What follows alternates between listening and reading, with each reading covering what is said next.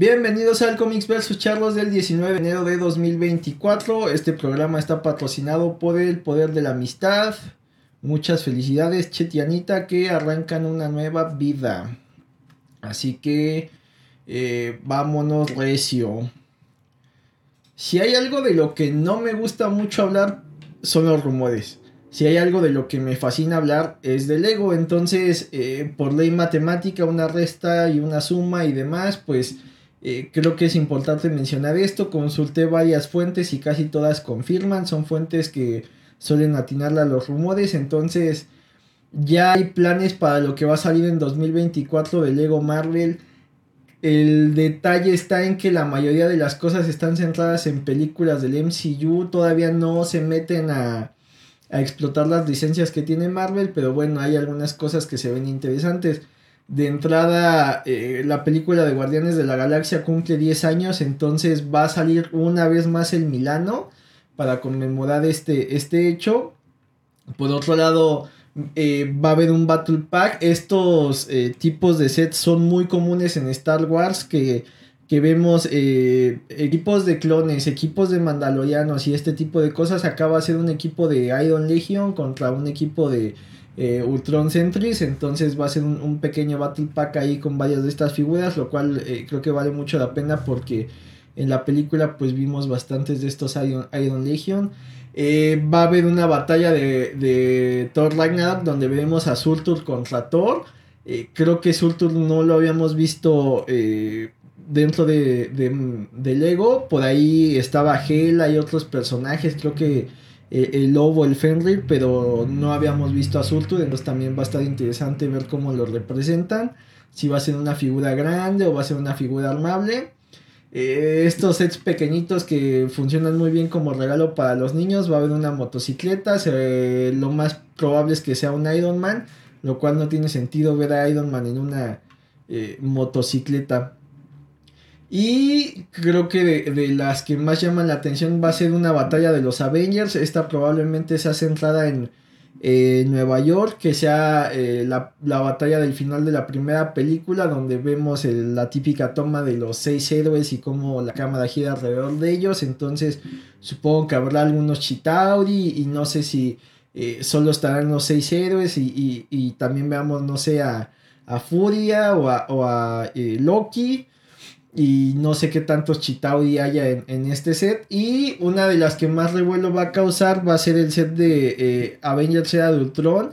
Porque ya tiene rato que no hemos visto a Quicksilver como minifigura desde la película. Entonces eh, llama la atención porque pudo haber estado presente dentro de lo que fue este What If, que fue el, set de minifiguras de, de Lego. Pero eh, no se animaron a sacar un Quicksilver. Entonces tanto Quicksilver como ahora el Spider-Man 2099 son figuras que se cotizan mucho, pero que aparezca esta nueva, pues probablemente haga que, la de los sets anteriores baje el precio.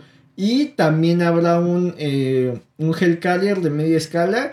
Hay uno muy muy grande que es difícil de conseguir, que tiene muchas piezas y que de hecho eh, la escala es, pequeñita, eh, las naves son pequeñas, pero trae muchos personajes relacionados a, a Shield. Y este creo que va a ser de un tamaño medio. hace un par de años salió un Hellcarrier, digamos, de, de escala de Legos. Es, es bueno, de Lego, mini, eh, Lego figuras. Está más o menos de, de buen tamaño, pero no es tan impresionante como el set que ya existe, que es básicamente imposible de conseguir.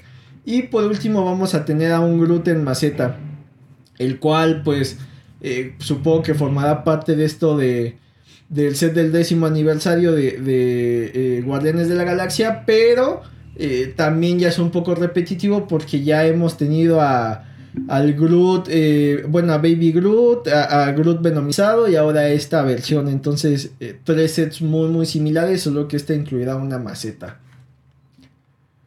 De ahí, recordemos que es etapa de premios y hubo un par de premiaciones que generaron mucho revuelo ya había habido una antesala con los globos de oro donde realmente no hubo sorpresas, todo se repartió entre Oppenheimer, eh, El Oso y Succession, entonces aquí parece que tampoco hubo grandes sorpresas. Recordemos que los premios Emmy eh, se dan a lo mejor en televisión y este fue su 75 aniversario.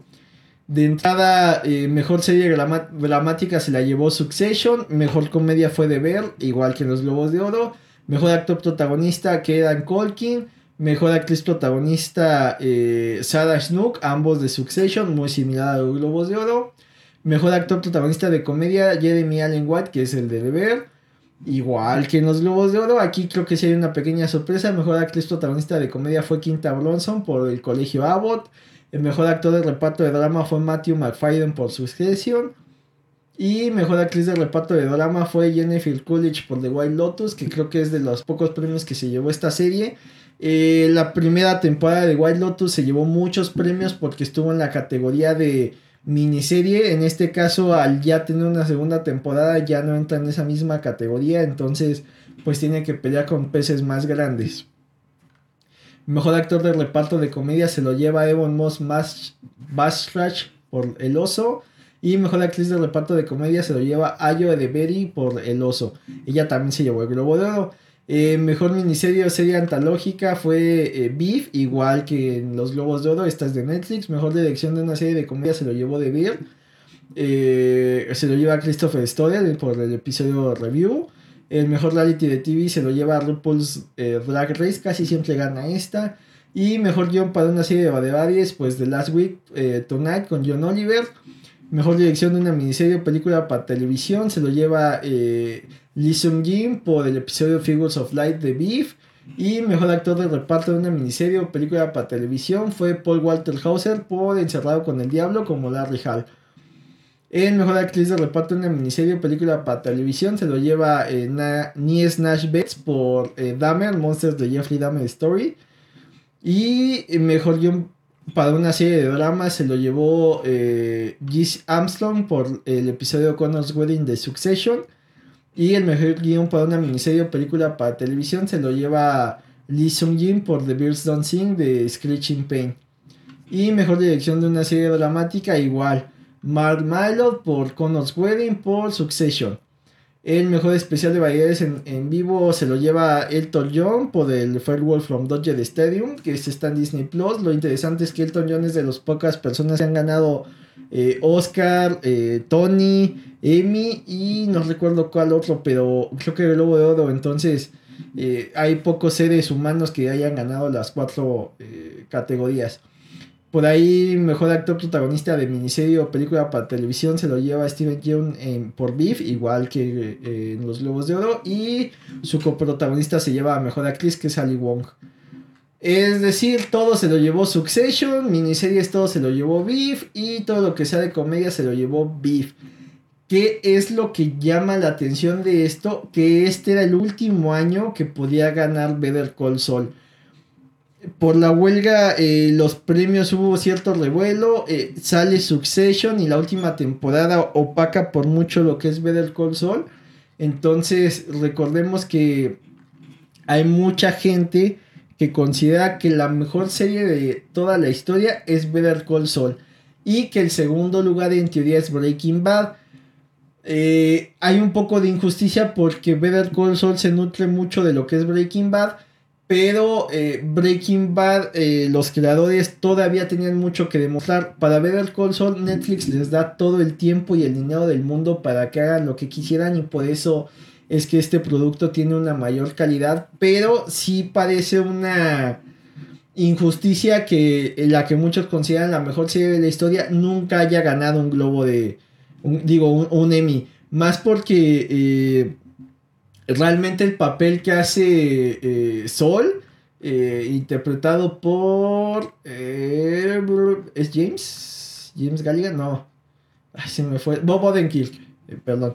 El papel que hace Bob Odenkirk como, como Sol es, es, completamente brillante. No digo que los demás no hayan hecho un gran papel, pero sí se merecía ser, ser recordado con un premio. Entonces lo más triste es que en algún momento perdió mejor eh, eh, serie de drama contra la última temporada de, Game of Thrones, por ejemplo. Entonces recordemos que, estos premios rara vez eh, dejan contento a todo el mundo. En este caso los Emmys no se arriesgaron ni siguieron la tendencia, pero hubiera sido interesante que decidieran darle un giro y, y, premiaran a, a Sol y compañía. De ahí hubo una segunda entrega de premios esta semana que fueron los Critic Choice Award. Acá eh, tampoco hubo muchas sorpresas, aquí sí premian eh, cine, entonces mejor película ganó Oppenheimer y mejor director igual Christopher Nolan por la misma película. Mejor actor aquí sí empieza la polémica porque Paul Giamatti le ganó a Killian eh, Murphy. el ganador fue por The Holdovers y pues el perdedor se esperaba que fuera el que ganara fuera Killian Murphy. Aquí ya, ya me enredé un poco, pero bueno, espero que ustedes entiendan. La mejor actriz fue Emma Stone por Poor Things, esta sí repite. Eh, mejor serie limitada fue Beef de Netflix y mejor serie dramática fue Succession de HBO Max. Aquí ya ni siquiera estaba eh, nominado Better Call Saul, la consideraron de, de hace años, pero creo que por cuestiones de huelga en los Emmys no estuvo, eh, bueno, se, se consideró para, para esta premiación. El mejor diseño de vestuario, repite Barbie, ah, fue para Jacqueline Doran. Y mejor peluquería y maquillaje, una vez eh, Barbie. Mejores efectos visuales fue Oppenheimer. Y mejor montaje fue eh, Jennifer Lane por Oppenheimer. De ahí nos vamos a serie de comedia, que no hay sorpresas, gana El Oso. Actor de, serie dramática, gana eh, Kieran Culkin por Succession. Y actriz de serie dramática, Snack, Sarah Snook por Succession. Igual que en los Emmys, igual que en los Globos de Oro. Eh, mejor programa de entrevistas gana eh, Last Week Tonight with John Oliver, igual que en, eh, en los Emmys. Y mejor especial de comedia John Mulaney por Baby J. aquí hay una diferencia porque creo que ni siquiera está nominado el de Ricky Gervais, que fue el que ganó los Globos de Oro. Mejor serie en lengua extranjera la gana Lupin de Netflix y mejor serie de animación la gana también Netflix con su Scott Pilgrim Takes Off. De ahí el premio para reconocer la carrera se lo llevó Harrison Ford y el mejor conjunto actoral, es decir, bueno, el, mejor eh, reparto se lo lleva Oppenheimer eh, y el mejor guion adaptado es para Cord Jefferson por American Fiction y el guion original se lo lleva, eh, lleva Greta Gerwig y Noah Baumbach por Barbie. El mejor actor en una serie de comedia, una vez más, Jeremy Allen White por El Oso. Y mejor actriz de serie de comedia, Ayo eh, por El Oso. Aquí eh, se lo llevan por reparto en, los Emmys, pero si lo lleva como actriz principal en, eh, en los Critic Choice. El mejor diseño de producción se lo lleva Sarah Greenwood y Kate Spencer por Barbie. Y mejor película de habla no inglesa, Anatomy of a Fall. Esta también se, se eh, perfila para ser la que se lleve el Oscar. De ahí la mejor fotografía se la lleva Oppenheimer para Hoyt Van Hoytema. Y la mejor canción generó un poco de polémica porque en los Globos de Oro se lo llevó eh, What is What, What, Was I Made For de Barbie y en esta se lo lleva I'm Just de Barbie. Reconozco que eh, creo que I'm Just es más icónica, pero la otra engloba más lo que es el tema de, de la película. Entonces está interesante que eh, al final estén compitiendo, digamos que dos, eh, dos canciones de una misma película. El Sige Award se lo lleva América Ferrada y el mejor actor de serie limitado película para televisión. Igual Steven Yeun por Beef, eh, que es de Netflix. Y repite Ali Wong para la mejor actriz. Y el mejor actor de reparto en la serie de comedia se lo lleva Evan Moss Bastard de El Oso. Y mejor actriz de reparto en una serie de comedia eh, Meryl Streep por Only Murder in the Building. Eh, mejor actriz de reparto en una serie dramática se lo lleva Elizabeth de Vicky por The Crown. Aquí creo que eh, es de los pocos premios que he visto para The Crown. Y mejor actor de reparto en una serie de, eh, dramática es Billy Crudup por The Morning Show. Mejor actriz de reparto en una serie limitada es Mario Velo por Beef. Y mejor actor de reparto se lo lleva para una serie limitada también es Jonathan Bailey para Fellow Travelers de Showtime. Eh, mejor actor de reparto parece que eh, Robert Downey Jr. sigue con la tendencia por su Oppenheimer y probablemente se, se acabe llevando el Oscar, a menos que por ahí haya eh, algo diferente en los Oscars.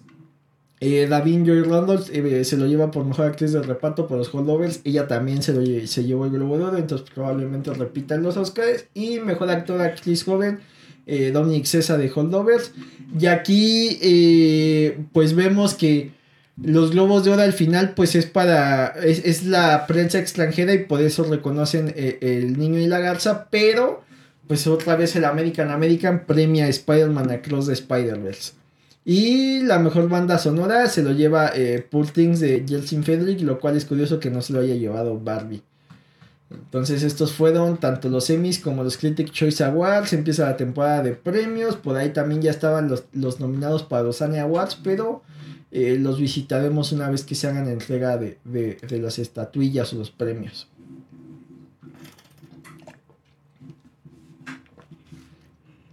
Eh, si seguimos el estilo de Marta de baile, seríamos muy dados a, repetir dichos o frases muy hechas en inglés.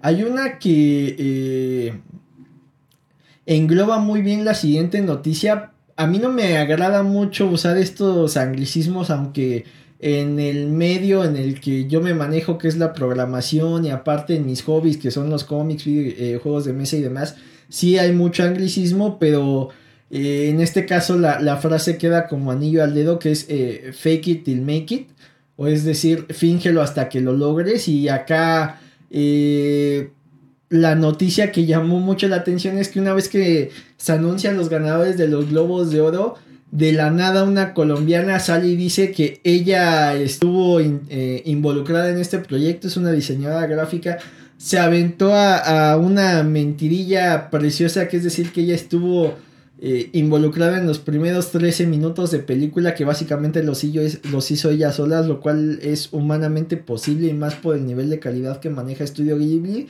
Estamos hablando de Geraldine, eh, Geraldine Fernández, ya tuvo que salir a pedir una disculpa. Eh, sí, ella se volvió loca en redes, sacó esta declaración, supuestamente lo hizo en un círculo pequeño y un tercero eh, lo tomó como algo real y lo empezó a divulgar y los medios eh, voltearon a verla. Pero eh, cualquier medio con 3 gramos de seriedad hubiera tratado de corroborar la noticia, se hubiera ido a los créditos, hubiera hecho cualquier cosa para confirmar que esto era completamente falso, pero hubo otros medios que por sacar la nota rápida lo tomaron en cuenta y, y se volvieron locos y empezaron a, a repetir esta, esta mentira. Entonces, ya tuvo que salir a pedir disculpas, ya dijo que se está afectando su salud y entonces eh, pues quedará como algo ahí de, polémica. Obviamente eh, si, si, le dedicabas tres minutos en el internet pues te dabas cuenta de que era una completa mentira, pero bueno, algunos medios en Colombia y el resto del mundo no tienen esa capacidad de corroborar sus noticias y, y, solo van al día de intentar de, de sacar notas y generar tráfico a sus sitios.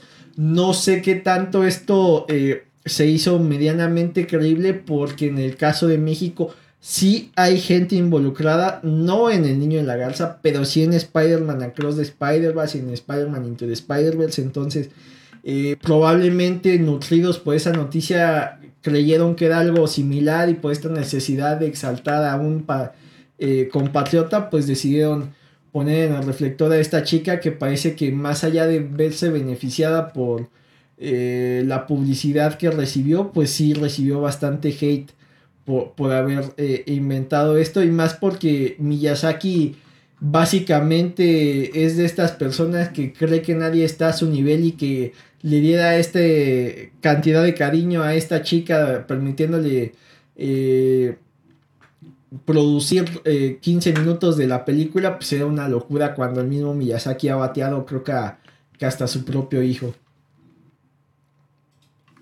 De ahí, de estas notas donde nos damos cuenta de que el mundo está vuelto loco, es que el primer cómic de Spider-Man eh, alcanza los 1.3 millones de euros en una subasta. El cómic más caro era el de Superman, pero aquí eh, Spider-Man lo rebasa porque es mejor. No, no es cierto, porque yo creo que todo está más caro. Mm, creo que eh, de las piezas de cultura pop más importantes de la historia está el, Action Comics, donde aparece por primera vez Superman y de ahí nació este eh, género de, cómic de, superhéroes.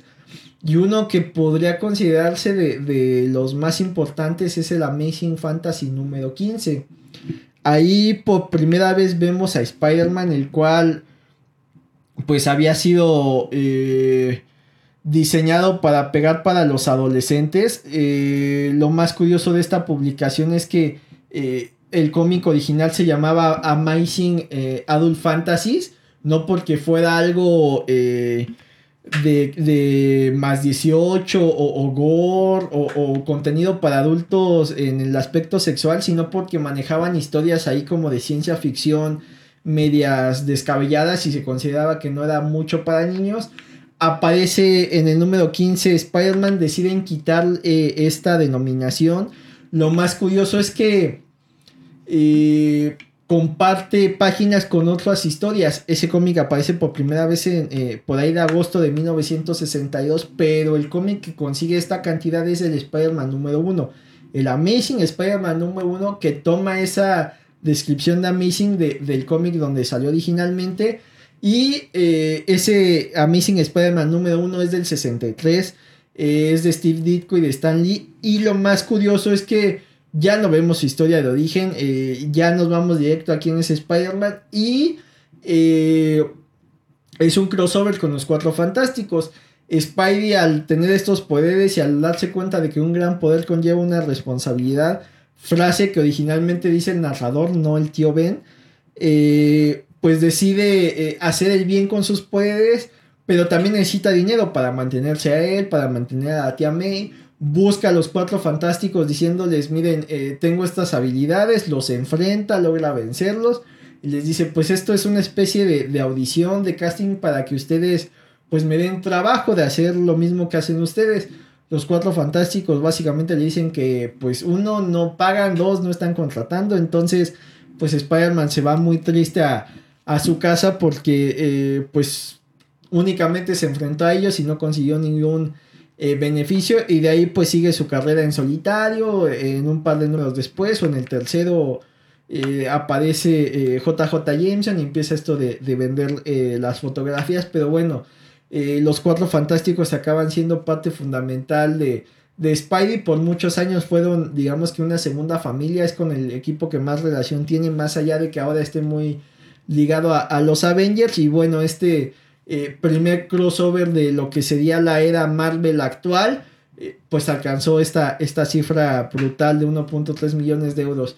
En lo personal, si me dieran elegir eh, y tuviera la cantidad, preferiría tener Amazing Fantasy número 15, la primera aparición, pero bueno, ya hay un afortunado que, consiguió este cómic y más que, que lo haya encontrado en, en buena, en buen estado.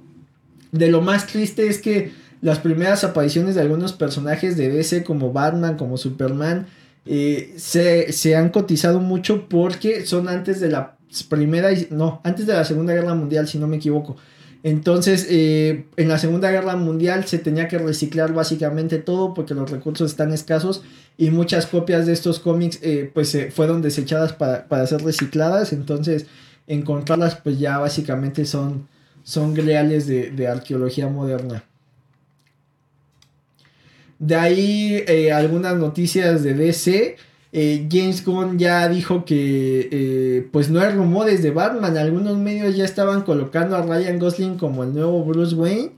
Pero básicamente le ha dicho ni siquiera tenemos el guion. Una vez que tengamos el guion, una vez que decidamos el tono que va a tener este Batman del nuevo universo de DC, la película se va a llamar The Brave and the Bold. Entonces, una vez que tengamos esto, sí empezaremos a, a ver el perfil de quién lo va a interpretar. Lo más probable es que no sea un actor conocido. y la fórmula de, un actor que ya habíamos visto no salió tan mal con Ben Affleck. Creo que es un buen Batman, aunque en general esas películas no recibieron muy buenas críticas. El de Robert Pattinson eh, se esperaba que fuera un desastre porque físicamente no tiene este eh, aspecto temible que pareciera un ropero viviente, es mucho más delgadito, pero eh, la idea de una historia de detectives funcionó. Desgraciadamente creo que eh, los, los acertijos que se le plantean a este Batman son lo suficientemente sencillos para que el público se crea inteligente y con eso la película pierde mucho, pero bueno, el Batman de Pattinson y de Matt Reeves eh, es parte de su propio universo y, es muy poco probable que lo veamos interactuar con otros personajes fuera de, eh, de, ese universo. Y el que va a interactuar con el Superman de James Gunn, el de Superman Legacy, va a ser este de Brian de Wall. Hay rumores de quién va a ser. Eh, tanto Ryan Gosling como Jensen Ackles es de los que han nominado. Jensen Ackles es de los eh, favoritos del público. Lo quieren mucho por Supernatural, lo quieren mucho por haber sido eh, Soldier Boy en las de en la nueva eh, última temporada de The Voice o la última que ha salido. Entonces, pues sale James Gunn básicamente a callar rumores, a que no se aceleren, a que no hay nada confirmado y que si en algún momento pues se da la noticia, básicamente él será el, el encargado de presentarlo pasando a, algunas eh, trailers que vimos en la semana, apareció el primer trailer del juego Indiana Jones and the Great Circle. Llama la atención que sea exclusivo de, Microsoft, es decir, probablemente solo va a estar para Xbox y PC, pero eh, rompen un poco el molde. Eh, Indiana Jones en los videojuegos pasó de ser de estas aventuras, este, de, de, de ir eh, palpando todo en la pantalla para ir resolviendo acertijos muy al estilo de Monkey Island, a hacer una especie de plataformero en el Super Nintendo, a hacer un juego en tercera persona eh, eh, en la versión de The Emperor's Storm, en la máquina infernal y en algunos otros. Y ahora va a ser un, primera persona. Se ve curioso ver cómo utiliza el látigo para acercar a los enemigos y, y golpearlos a puño limpio. Es un personaje al que le tengo mucho cariño, pero no es una consola que yo tenga y no es un estilo de juego que a mí me agrade mucho. Suelo marearme medio feo en los primera persona, entonces pues habrá que ver si en algún futuro eh, logro conseguir la, versión para compu y pues darle un vistazo y, vivir las aventuras de, de Indie eh, desde sus ojos. Entonces eh, se espera que sea un gran lanzamiento para Xbox, pero ya tiene rato que, no vemos un juego de, este personaje o un producto en general de este personaje que cautive a las masas. También ya está el tráiler de, eh, de Monster, sale el 21 de enero, entonces lo más llamativo es que pues es una obra de Chido Oda, de la nada va a estar en el universo de One Piece cuando realmente pues era una obra independiente.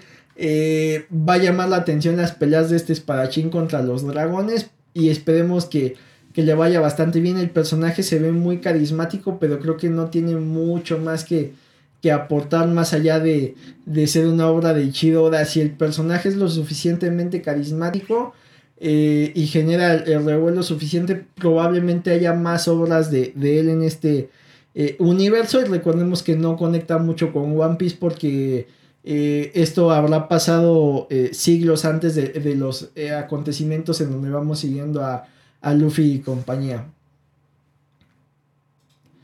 De ahí hay un par de noticias que me llaman muchísimo la atención.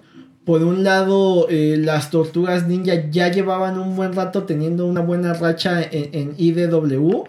el cómic estaba bastante interesante, se había causado cierto revuelo por algunas noticias desde eh, que en esta versión eh, las tortugas ninja eran reencarnaciones de, eh, ninjas del Japón feudal y entonces más allá de que las tortugas biológicamente no eran hermanas, espiritualmente sí lo eran, sí eran hijas de, de, Splinter, entonces está, está muy curioso. metieron una nueva tortuga en el imaginario popular, que era una tortuga femenina por ahí hubo noticia cuando eh, Donatello muere, pero eh, pasa su conciencia a, eh, la versión robot que tenían, a, este robot que diseñó. Entonces, era, es una buena serie. Desgraciadamente en México no la han acabado de, de, publicar. Está en las manos de Camite y Camite deja todo a medias, pero creo que es una buena serie. De ahí las tortugas eh, en cómic habían causado revuelo con esta historia de Last Running mucho más madura. Entonces eh, la serie va a llegar a su fin.